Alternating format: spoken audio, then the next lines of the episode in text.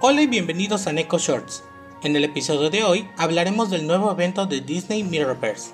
A partir del día 11 de agosto y hasta el 29 de agosto, dará inicio el evento cósmico Enfrentamiento de Verano de Princesas. El día de hoy se envió en el juego un mensaje informando sobre este evento, además de incluir un cristal de facción que nos permite elegir un equipo, ya sea el de Raya o el de Blancanieves. Si escogemos el equipo de Raya, tendremos a recoger los Eternal Embers, y si escogemos a Blancanieves, recogeremos los Nature Bounties. Hay que tener cuidado al escoger, ya que cada una desbloqueará una búsqueda específica, una tienda de campaña, un calendario y un conjunto de objetos para ese guardián.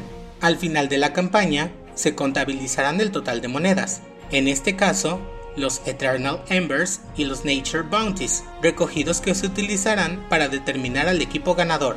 Estas monedas se obtendrán de cualquier fuente, incluidas las pruebas, objetivos, calendario y ofertas, y al gastarlas no se reducirá la cantidad de puntaje para el equipo. El último día para ganar puntos para los equipos será el 27 de agosto, y para saber cómo van los puntajes, se nos enviará mensaje dentro del juego el día 19 y el día 27, y para el día 28 se dará el puntaje final y recompensas. En cuanto a las recompensas, el equipo ganador obtendrá 5 cristales afamados, 1000 fragmentos de cristal resplandeciente, 300 partículas de cuerpo a cuerpo superiores y un cristal astral. El equipo perdedor, por su parte, ganará dos cristales afamados, 500 fragmentos de cristal resplandeciente, 200 partículas de cuerpo a cuerpo superiores y un cristal estelar. Habrá también premios especiales para los jugadores que queden dentro de los primeros 10 puestos, que te dejaré en la descripción del short. En otras notas, Cavan Pingwill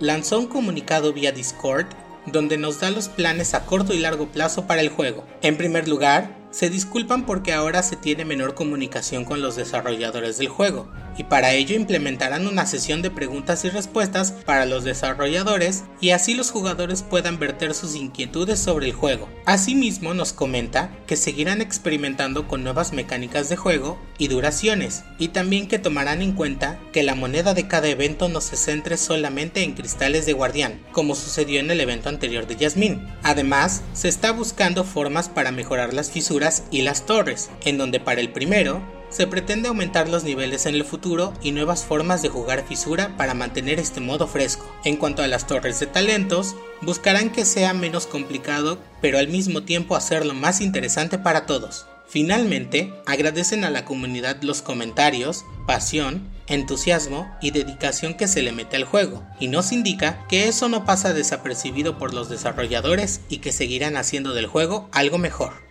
Nos vemos pronto en el próximo Neko Shorts.